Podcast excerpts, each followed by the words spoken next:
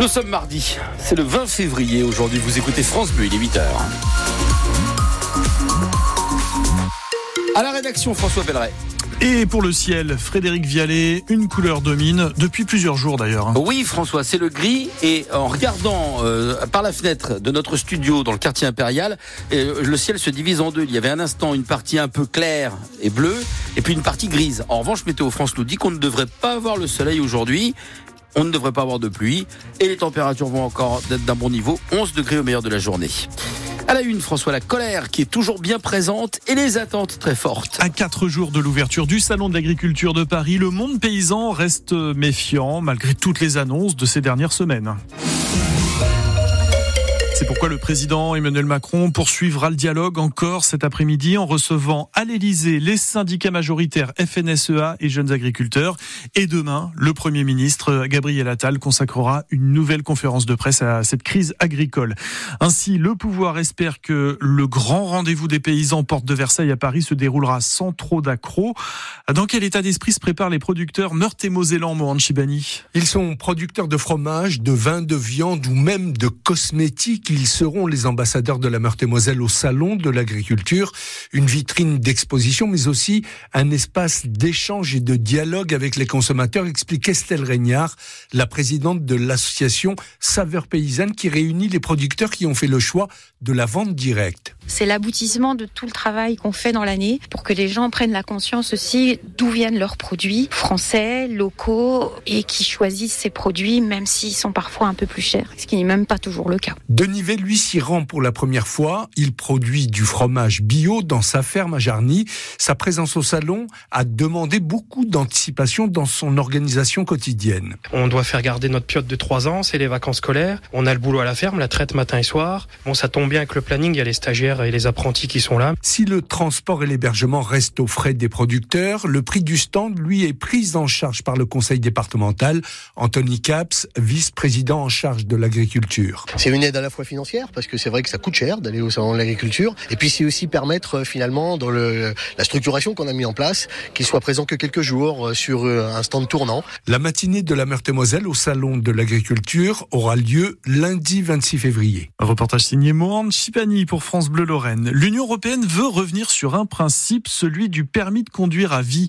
La députée écologiste française Karima Deli a présenté un projet de loi. Il sera soumis au vote la semaine prochaine. Sa mesure de base serait d'instaurer partout dans l'Union une visite médicale obligatoire tous les 15 ans, soit Zigbourg. Une visite médicale pour démontrer l'aptitude du conducteur à prendre le volant à travers différents examens.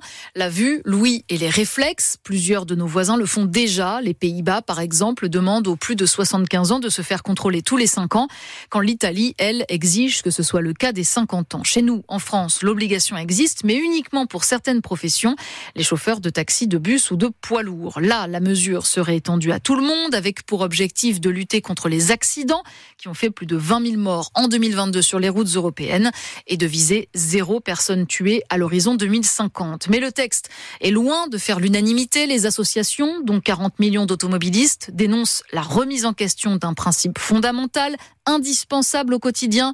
La Ligue de défense des conducteurs a quant à elle lancé une pétition qui a déjà récolté plus de 400 000 signatures. Si le projet de loi est voté la semaine prochaine, alors il sera mis en œuvre dans deux à trois ans.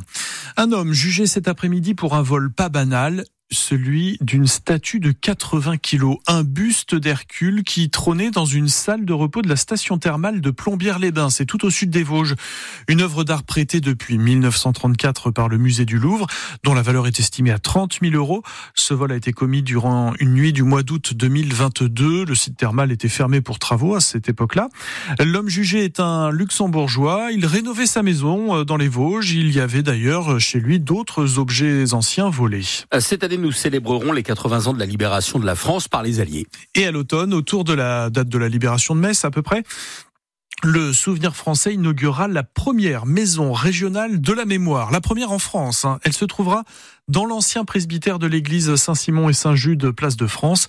Cette maison sera en grande partie destinée à l'accueil des enfants, toujours dans un souci de transmission de la mémoire, nous dit Serge Barcellini, le président général du Souvenir français. Cette maison euh, régionale de la mémoire, c'est le lieu où pourront se rencontrer des scolaires, pourront euh, venir euh, des classes encadrées par leurs profs, et nous allons organiser ici tout un turnover d'expositions. Tous les deux ou trois mois, une nouvelle exposition sera présentée sur le site, et il y aura nécessairement un enseignant que le souvenir français va trouver, qui deux jours par semaine sera à l'accueil pour accueillir euh, les enseignants, pour accueillir les scolaires et pour euh, travailler sur cette euh, mémoire combattante nécessaire. Nous ne remplaçons pas les profs. Les profs, ils ont formidablement leur rôle.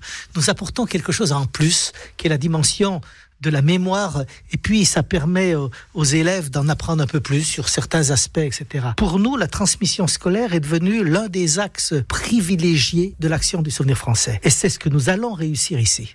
L'émission du souvenir français, c'est la sauvegarde du patrimoine mémoriel et on inclut dedans les tombes, les stèles, les monuments. C'est aussi la participation aux cérémonies commémoratives.